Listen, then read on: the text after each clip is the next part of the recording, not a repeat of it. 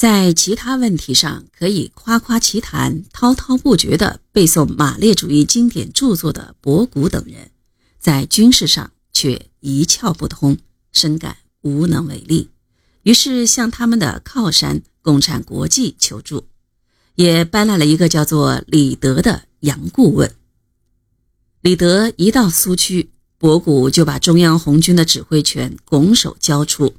使李德成了红军事实上的总司令，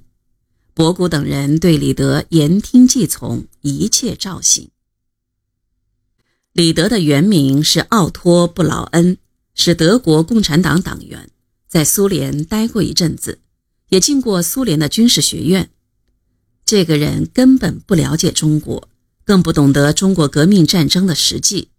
只是凭着他在苏联军事院校中学过的那些教科书的条条和一次世界大战中大规模阵地战的经验，硬搬到中央苏区来推行。他的个人作风独断专行、蛮横粗暴，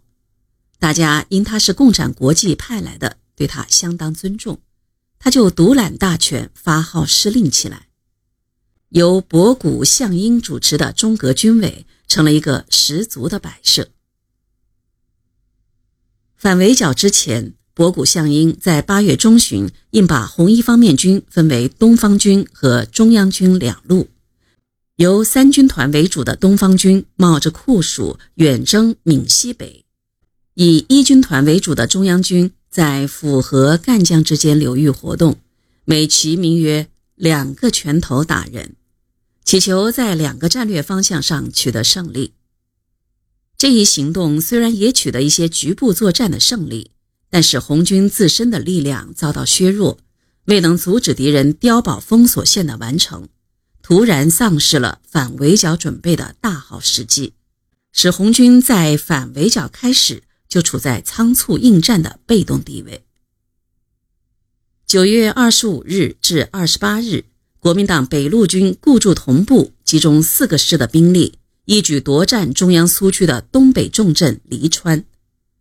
博古、李德把黎川失守归罪于闽赣军区司令员兼政委萧劲光，把他判了刑。毛泽东得到消息，专门派贺子珍去探望被关押的萧劲光，对他主动撤出黎川表示支持。当敌人进攻黎川时，博古、李德仍把进攻路线当作法宝。制定了御敌于国门之外的错误战略，要求红军在苏区外战胜敌人，并指挥红一方面军进行了一系列冒险主义的进攻作战。急于收复黎川的博古、李德制定了一个萧石资溪桥作战计划，要彭德怀率东方军兼程北上，消灭萧石资溪桥及黎川附近的敌军。并拒绝了朱德、周恩来关于红一、红三军团集中作战的正确意见。彭德怀无奈，带着三军团深入敌堡垒群中，攻萧石五日不克，攻资溪桥、潭头市四日又不克。红军主力在敌人堡垒中间，日遭敌机轰炸，夜露宿于战场，十分疲惫，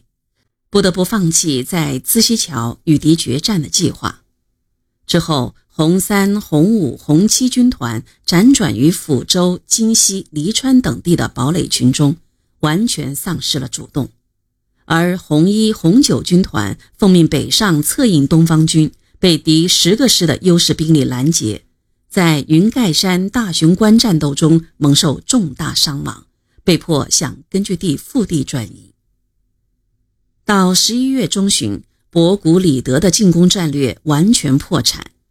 博古、李德、项英不肯承认自己的指挥失误，造成了北线进攻作战的失利，反而把责任一股脑地推到曾向他们提出不同意见的朱德、周恩来身上，